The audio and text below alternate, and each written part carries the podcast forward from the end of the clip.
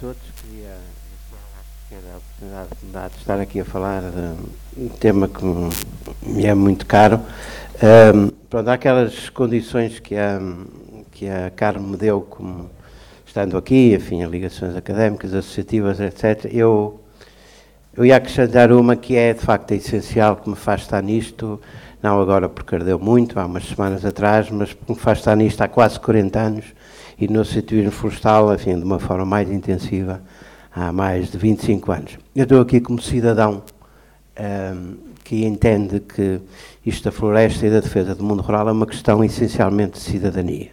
Eu não sou proprietário florestal, sou proprietário de um bocadinho de terreno onde está a minha casa, tenho lá uma árvore que com muito gosto, mas nasci, cresci e vivo com muito gosto numa zona rural, os meus vizinhos são proprietários florestais, a floresta está por perto. E entendi, eh, há, como eu disse, há mais de 25 anos atrás, que juntamente com eles e com outros eh, era a altura de eh, darmos passos no sentido de desenvolvermos o chamado associativismo florestal, depois, enfim, vicissitudes próprias da associação em que eu estou, fez que em determinada altura eu ficasse com a responsabilidade da presidência da associação, mas a associação, embora seja principalmente de proprietários florestais, é uma associação aberta a pessoas como eu, que por uma questão de cidadania acham que devem colaborar nesse, no desenvolvimento desse, desse movimento. Uh, espero ter pai à volta de 20 minutos, pode ser? Mais, mais coisa, menos coisa. Portanto, não é muito tempo e por isso eu não ia entrar aqui em grandes divagações. Eu acho eh, que o, o debate sobre as questões florestais anda há muito desfocado daquilo que eu acho que são os factos mais essenciais e os problemas mais essenciais e aquilo que deve ser mais essencial nas políticas públicas que têm que ver com este setor. As pessoas andam aí muito engalfinhadas em coisas que são, com certeza têm a sua importância, também não quero uh, menosprezar isso, mas não são as questões mais importantes. E, portanto, vou-vos dar aqui a minha visão do que é que eu acho que são que é mais importante em termos dos factos a ter em conta, dos problemas que temos que resolver e daquilo que deve ser o eixo central das políticas por este setor. E os factos, o tempo é curto, são dois. Em primeiro lugar, Portugal acho que é o segundo país do mundo onde a percentagem de área florestal privada é mais elevada. Portanto, o Estado é dono à volta de 2%, depois temos as áreas comunitárias que não são do Estado, portanto é uma área privada comunitária, são à volta de 5%, 6%, e o resto é privado não comunitário, portanto 92%. Gosto ou não se gosta desta estrutura, isto é um dado do problema, que não vai mudar de um dia para o outro, nem vai mudar em décadas e provavelmente nem vai mudar em séculos. E, portanto, temos que ter isto em conta e tudo que não tiver isto em conta vai ser rematar fora da baliza e, portanto, vai ser ineficaz. Ponto número dois. Com esta estrutura fundiária, mais coisa, menos coisa, a área florestal em Portugal, de, do princípio, quando muito, meados do século XIX até os anos 90, foi multiplicada por quase três vezes. Portanto, essa coisa do absentismo e do abandono não foi assim até mais ou menos aos anos 90, com uma estrutura fundiária que já era no essencial esta, a área cresceu quase três vezes. O que é que, o que, é que, o que, é que está a acontecer agora e, e num processo que se iniciou em meados dos anos 50 do século passado? Com o êxodo agrícola, com o êxodo rural, começou pronto, a haver naturalmente menos pessoas na agricultura, menos pessoas, menos pessoas nas zonas rurais e, portanto, os custos para os proprietários florestais de uma gestão sustentável dos seus espaços florestais começaram a aumentar, porque o custo da mão de obra aumentou, o preço dos produtos não acompanhou e, portanto, esta atividade entrou numa situação de rentabilidade privada negativa, ou seja, rentabilidade para os donos da coisa mas não deixou de ter, mesmo atualmente, uma rentabilidade social positiva, ou seja, se nós acrescentarmos o valor que tem para o conjunto da sociedade os serviços ambientais que a floresta gera, a conta é positiva. Só que essa rentabilidade positiva não reverte em rendimento, ou pelo menos uma parte dele, para os proprietários florestais privados. E, portanto, aconteceu nesta atividade económica o que acontece nas outras. Passou a dar prejuízo, abandona-se. abandona-se ou, ou, ou, ou a, a, gestão florestal tornou, ficou cada vez mais menos intensiva e, portanto, entrou na situação que nós bem conhecemos. Portanto, esta questão do abandono ou do absentismo não é uma coisa que está no código genético dos proprietários florestais. Foi porque mudou a situação económica. E, portanto, ou se reverte esta situação, ou então o problema vai continuar aí. Face a isto, que estratégias é que nós temos por aí eh, quer nas políticas públicas, quer na sociedade civil, quer nos agentes que têm que ver com este setor, para lidar com estes problemas. Eu costumo classificá-las em cinco tipos. Há uma que já anda para aí há 200 anos ou mais, que é o que eu chamo a estratégia administrativista, que é a que advoga que uh, estes proprietários florestais são como os lusitanos, não se sabem governar, nem se deixam governar, mas é preciso que alguém os governe. E, portanto, quem tem que, quem tem que ser o agente motor do desenvolvimento florestal e da resolução dos problemas do setor florestal tem que ser o Estado e o Estado central. E, portanto, foi a política que andou por aí durante muito tempo, ainda não desapareceu, ainda informa grande parte da, das medidas, da política florestal que nós temos, que é de, através de, de, de, uma coisa que teve vários nomes ao longo do tempo, chamada os serviços florestais, ser a entidade que deve coordenar e ter a responsabilidade principal na, no, no, desenvolvimento e nas correções dos, dos, problemas que este setor enferma. Pronto, isto deu o que deu, eu não, não tenho aqui muito tempo para falar das consequências, mas é uma primeira estratégia que está aí e é muito fácil identificá-la nos debates que, que, que, que, acontecem por aí. Nas medidas, portanto, isto normalmente traduz-se naquilo que em economia se chama medidas de comando e controle, que é o Estado toma decisões que devem ser os privados a tomar. Nomeadamente coisas do género, faz-se um mapa com o país todo a arder e todo a preto, e depois ao lado faz-se um mapa muito bonitinho, e depois diz, olha, com este decreto, aquele regulamento e não sei o quê, vamos passar daqui para lá. Pronto. Isto não dá nada. Assim, com 90 e tal por cento de, de, de, de proprietários florestais, é chutar mesmo, nem é por cima da baliza, é muito lá para, para, para o alto. A versão século XXI da estratégia administrativista é o que eu chamo de estratégia municipalista. O Estado Central já deu o que deu, os serviços florestais já foram à vida, e, portanto, agora temos esse Estado próximo do cidadão, que conhece os problemas, essa coisa toda que já, já ouvimos várias vezes, e, portanto, todo o poder aos municípios. Os municípios entraram por aqui pela porta do cavalo dos incêndios e da proteção civil, nomeadamente nos grandes incêndios de 2003, 2005, criaram-se os gabinetes técnicos municipais, portanto, e está por aí também agora em, em, desenvolvimento essa estratégia. Eu penso que provavelmente vai, vai ganhar ainda mais força do que o que já tem tido. Uh, estas duas, portanto, têm em comum atribuir a entidades públicas uh, o papel motor na resolução dos problemas que o setor enferma. Agora, depois temos duas, as duas que eu vou falar a seguir, são estratégias que dão ao mercado a predominância na resolução do problema. Uma é o que eu chamo a estratégia fiscalista. Esses hospitais privados, absentistas, abandonam as terras, etc. Como é que se resolve isto? Impostos para cima deles, uh, e, portanto, ou eles põem os seus terrenos a render de maneira a pagar esses impostos, se não podem, vendem, alugam, entregam a quem tem a capacidade empresarial para gerir esses terrenos como deve ser. Outra uh, estratégia é, uh, muitas vezes associada com esta, que é há uma grande capacidade subutilizada, portanto, nos no nossos espaços florestais, por causa desse abandono, desse absentismo, e, portanto, o que é preciso é uma série de medidas de natureza essencialmente técnica para aumentar a, as produtividades dos povoamentos e, também como os pequenos e os absentistas não vão lá, temos que encontrar aí entidades com capacidade empresarial e qualificações profissionais para levar isso para a frente.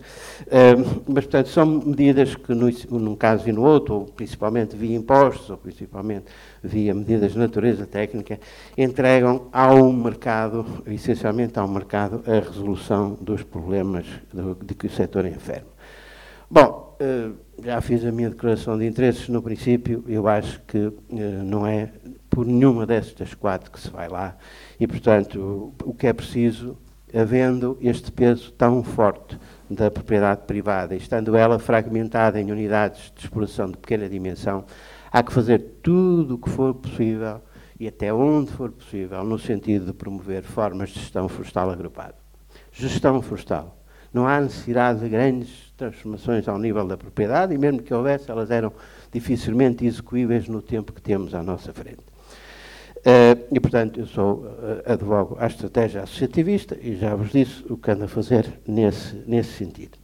Uh, se, se, houver, se, tivéssemos aqui muito mais tempo, eu poderia explicar uh, porque é que a estratégia associativista nunca esteve na agenda da governação, não está na agenda da governação e temo que não vá estar na agenda da governação porque é que ela também não está nos debates públicos que têm que ver com isto e porque é que ela não é defendida por parceiros privados importantes que uh, têm relevância neste setor.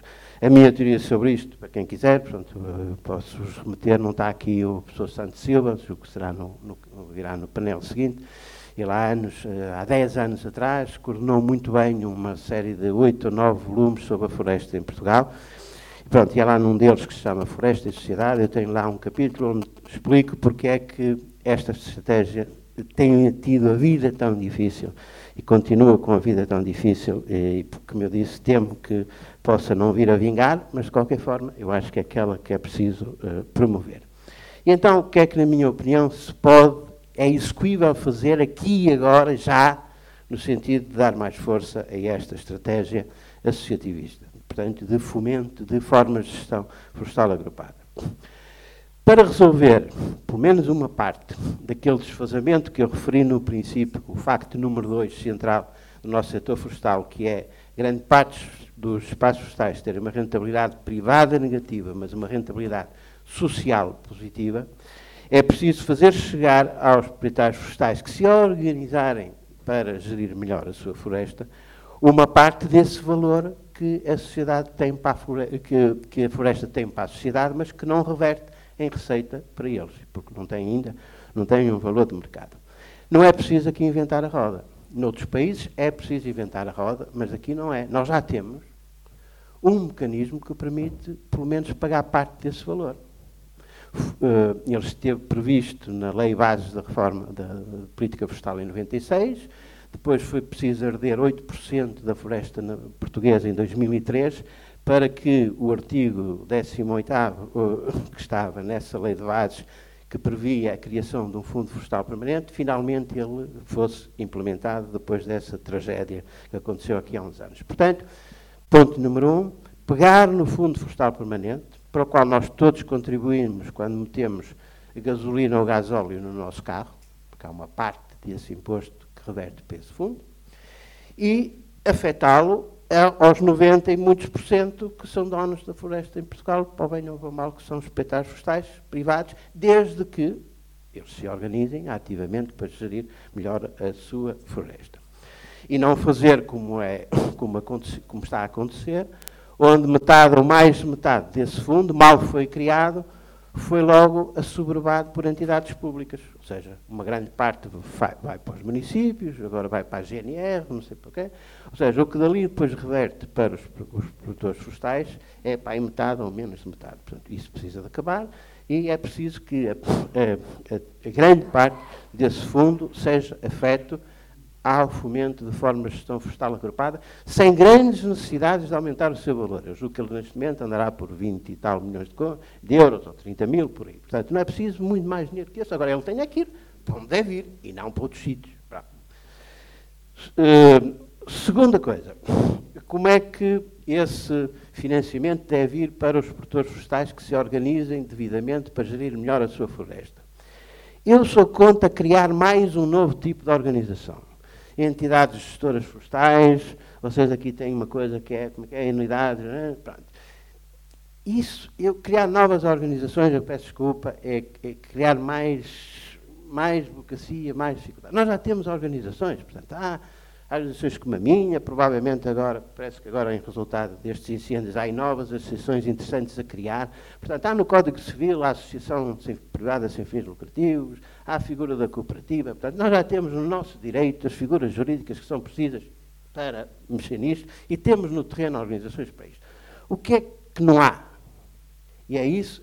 Agora, parece que já ouço para aí alguns a começar a falar nisso e, e quantos mais, melhor. O que não há é duas coisas. Primeiro, os recursos financeiros, que é preciso afetar isto, eu já disse de onde é que eles vêm, sem, sem pedir mais dinheiro nenhum aos contribuintes. Mas depois, o que não há, não é uma nova figura organizativa, o que não há é um mecanismo contratual entre o Estado, que legitimamente nos representa, e as autarquias locais, e as organizações de produtores. Portanto, o que eu advogo é que se institua a figura do contrato-programa, com uma duração plurianual, onde as organizações de produtores, as que existem, outras que se possam vir a criar, e eu aqui incluo naturalmente os baldios, que são, obviamente, também organizações de produtores florestais, unidades de produtores florestais, uh, onde a essas organizações não seja o Estado Central, lá da, da Avenida João Crisóstomo, ou de outros sítios, lá por Lisboa, não sei o quê, a dizer que vocês aqui não podem pôr eucalipto, ou têm que pôr isto, ou têm que pôr aquilo. Não. Quem está no terreno sabe, conhece o terreno. Está farto de saber o que está bem e o que está mal e o que é que é preciso fazer. E, portanto, desse liberdade de planeamento estratégico e, planeamento participativo, portanto, envolvendo os produtores, envolvendo as populações locais, para dizerem para aquele território que está sob a sua jurisdição o que é que eles acham que é preciso corrigir, o que é que é preciso introduzir de novo. Desse-lhes liberdade para definir metas. Nós, em 4, 5 anos, queremos fazer uma ZIF, queremos ter não sei quantas brigadas de sapadores, queremos arrancar o eucalipto daqui e pôr carvalhos lá, enfim, o que entendendo. E não uh, de, de, uh, voltar a esta estratégia administrativista onde o Estado Central faz uns mapas e faz umas regras e que diz que proíbe isto aqui e deve-se fazer isto acolá. Portanto, contratos de programa de duração plurianual, com liberdade de planeamento estratégico e participativo para as organizações de, de produtores que estão no terreno, onde elas definem essas metas, obviamente, com certeza, dialogando, conversando e alterando e ajustando o que for com as entidades públicas que têm que ter aqui, obviamente, um papel regulador que eu não estou a enjeitar, mas não esse papel do, do, que, do género que tem tido até agora. E afetar, portanto, a esses contratos o, financiamento do Fundo Florestal Permanente, obviamente pondo um teto, quer dizer, agora não é uma organização abrir a boca e querer o Fundo Florestal Permanente todo lá para o seu sítio, mas, portanto, aí também não é difícil definir até onde deve ir o, o limiar uh, superior desse financiamento via Fundo Florestal Permanente e via a Administração Central. Mas há preciso aqui um outro agente muito importante.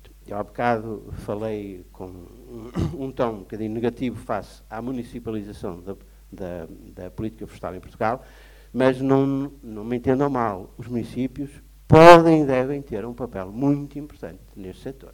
Agora, não é um papel de substituírem aos proprietários florestais com base naquele argumento de que eles estão lá como os tais lusitanos que não se governam e não sabem governar.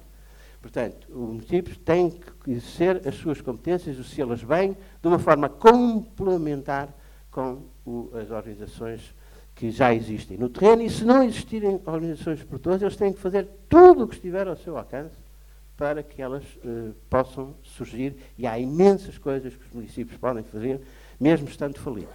Agora, não pode acontecer, como por exemplo, aqui há uns meses atrás, umas semanas atrás, no concurso para novas brigadas de sapadores florestais, abrir aquilo também aos municípios, e no meu caso, no Val do Souza, o município que sempre esteve borrifando para a minha associação e sempre fez gala de se borrifar para a associação, candidatou-se ao concurso e teve quase a ter uma brigada num conselho onde já havia brigadas de sapadores dos quais ele nunca contratou uma hora sequer de serviço, fazendo gala disso.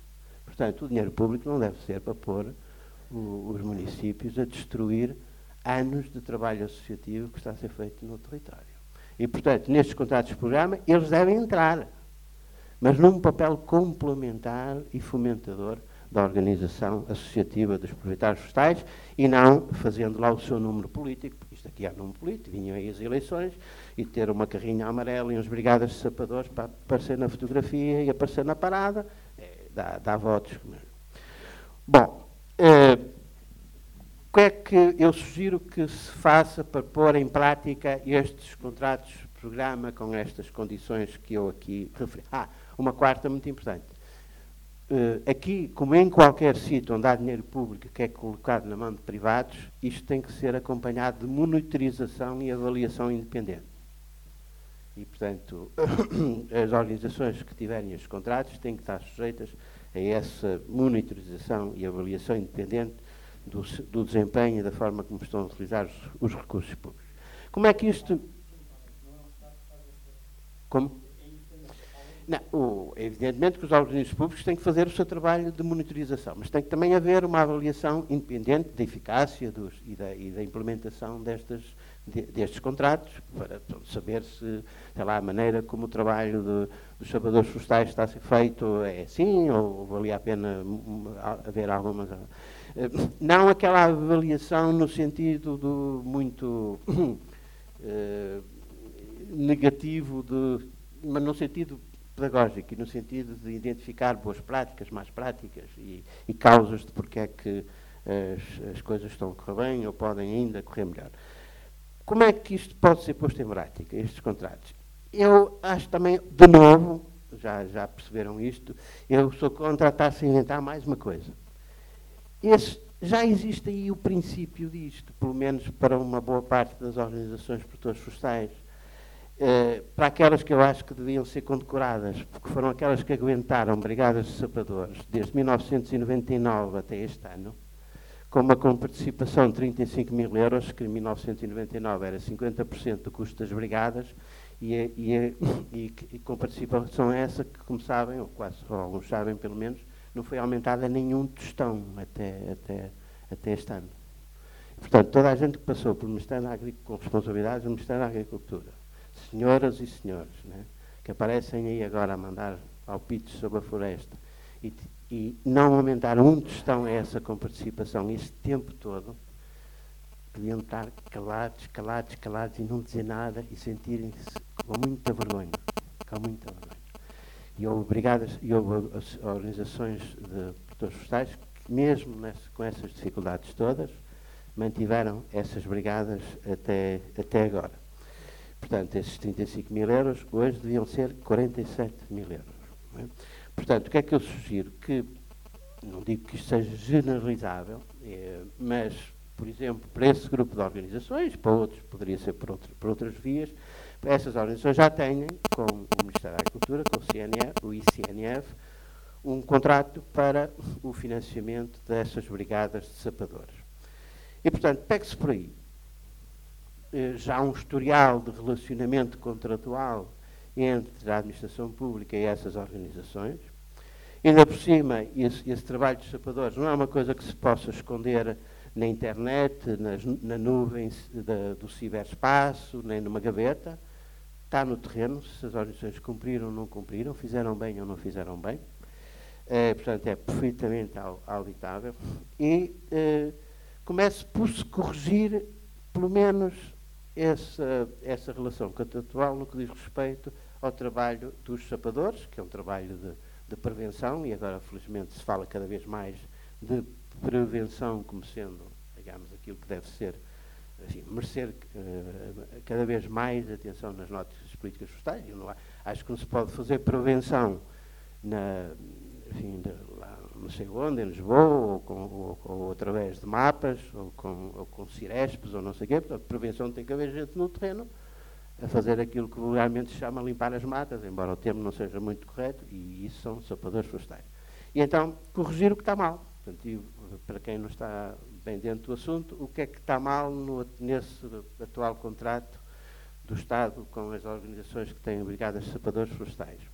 Primeira com participação, portanto, não tem que ser aumentada. Este ano foi aumentada de 35 mil euros para 40 mil euros, mas devia ter sido aumentada pelo menos para 47 mil euros. E, portanto, é preciso ir ao Fundo Florestal Permanente, aos valores que lá estão, e ver se. Portanto, há aqui gente que julgo que tem assento lá na, na Assembleia da República, nas comissões onde essas coisas se, se discutem, é preciso ver se há lá agora dinheirinho para uh, aumentar a comparticipação para o valor que deve ser, que é pelo menos 47 mil euros, e se não tiver, berrem no que puderem, a gente cá de fora dá, dá o apoio para isso. Ponto número um. Segundo, esta comparticipação é paga uh, em três prestações ao longo do ano e depois há um restinho lá quando, depois do ano acabar. Ora, não se pagam os salários aos sapadores, nem a gasolina, nem, os, nem as reparações das viaturas três vezes por ano.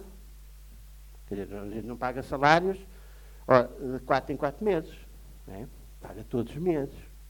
E, portanto, é preciso que o pagamento dessa comparticipação seja feito, não digo todos os meses, mas pelo menos dois em dois meses já não era mau. Porque se não for assim, as organizações que têm estes, estes chapadores ou ficam a dever às pessoas e só lhes pagam de 3 em 3 meses ou de 4 em 4 meses, que não pode ser, ou então têm que ter um fundo de maneio enorme. E, portanto, isto cria dificuldades de tesouraria terríveis para as organizações que vão por aqui. Já agora, é dizer que esta, esta compensação de que eu estou a falar é a comparticipação do tempo em que as brigadas fazem aquilo que se chama serviço público, portanto, vigilância contra incêndios e apoio na primeira intervenção. Portanto, é um tempo onde elas não podem estar a, a prestar serviços para um associado a um cliente privado pelo qual se possa cobrar alguma coisa. Portanto, vão prestar serviço para a comunidade como um todo e, portanto, tem que ser a comunidade como um todo, através do Estado, que representa, que, que deve pagar isso. Terceiro ponto. Uh, o Estado uh, não respeita os direitos sociais dos chapadores. O que é que eu quero dizer com isto? Uh, o, as brigadas de chapadores, quando vão fazer serviço público, podem ser chamadas para o fazer ao sábado, ao domingo, enfim, quando há, uh, quando há situações de, de risco, e uh, como é que é o amarelo e o vermelho, essa coisa. Não é? Ora, quando, quando, quando as, as, organizações fazem a contagem do serviço público, quantos dias de serviço público é que fizeram ao longo do ano, e envia essa informação para o Ministério da Agricultura, para o Ministério da Agricultura, um sábado e um domingo, conta como se fosse uma segunda, uma terça uma quarta-feira. Ora, as organizações que têm estes sapadores, pelo menos falo pela minha, não sei como é que é as outras, mas o que é igual, nós respeitamos os direitos dos trabalhadores e, portanto, se, se o sapador trabalha ao sábado ou ao domingo, damos-lhe as folgas correspondentes. Isso tudo somado ao fim do ano é o equivalente a um mês de trabalho que nós damos de graça e que o Estado não paga. Portanto, a coparticipação não foi atualizada. Temos mais um mês em cima de nós que não é pago. Vejam o que é que isto depois dá em termos das contas de uma organização que faz aquilo que deve fazer, ou seja, que cuida da prevenção contra incêndios e que para isso tem brigadas de, de, de sapadores. É? Portanto, corrija-se isto uh, e, um, eh, e, já seria um bom princípio. O passo seguinte era, nestes contratos que agora albergam só os sapadores, alargá-los e, portanto, e meter aí o resto que, que é importante, ZIFs, aconselhamento técnico, fitossanidade, certificação, etc. Ou seja, em vez de haver uma medidinha para cada coisa, cada uma com os seus critérios e com a sua burocracia e com não sei o quê, faça-se uma ZIF das diversas medidas de espécies que uh, têm que ver com uh, uh, a gestão florestal e agrupe-se, consolide-se isso tudo nos tais contratos de programa que eu, eu referi. como eu disse, isto pode eu, do que eu estou aqui a falar, eh, nada envolve acréscimos significativos de custos para os contribuintes. Grande parte do que aqui está pode ser feito com o Fundo Florestal Permanente, mais ou menos até com as verbas que ele tem, desde que ele deixe de financiar câmaras municipais e, e GNR. Portanto, acho que é só uh, uma questão de, de ter consciência disto e ter vontade de o fazer. Uh, e, portanto, estamos aqui a falar de qualquer coisa que não envolve muito mais do que os tais 30 milhões de euros por ano. Já agora, pronto, e agora puxando aqui lá a minha costelinha mais de investigador, há 11 anos fiz umas contas de quanto é que o, a floresta em Portugal produz de serviços ambientais e se fôssemos pôr um, um valor monetário disso, qual era a ordem de grandeza. E a ordem de grandeza, isto eram contas para 2001, portanto, mas atualmente não andará muito, muito longe disso, são 164 milhões de euros. Portanto, os 30 mil euros, milhões de euros do Fundo Florestal Permanente é apenas uma pequena parte do valor social que a floresta presta e que não reverte para uh, o, o, os proprietários florestais.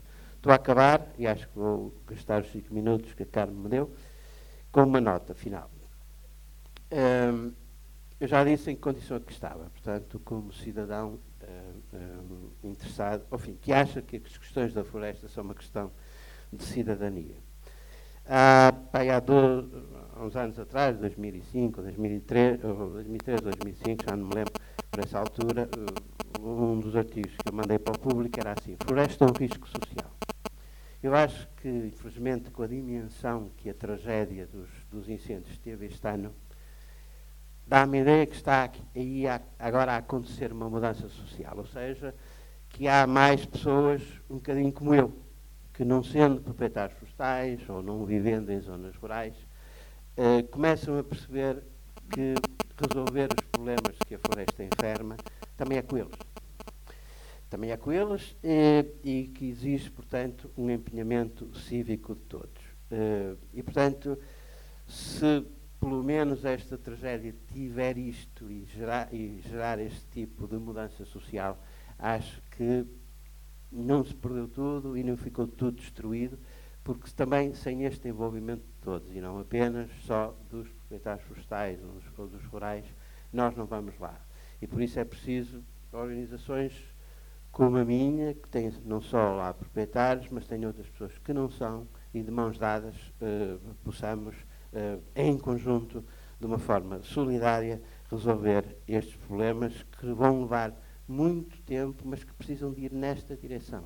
E, ou seja, no reforço da organização associativa de quem é o dono da maior parte da floresta, mas também um, um envolvimento associativo mais alargado ao resto da sociedade, à sociedade civil e as políticas públicas aqui, com algum dinheirinho que também é preciso e que nós pagamos dos nossos impostos, a apoiar quem já está a dar passos neste sentido, mas que continua, como a Carmen disse bem, esquecido nos debates públicos sobre a floresta, nas reformas anteriores e, infelizmente, também nesta.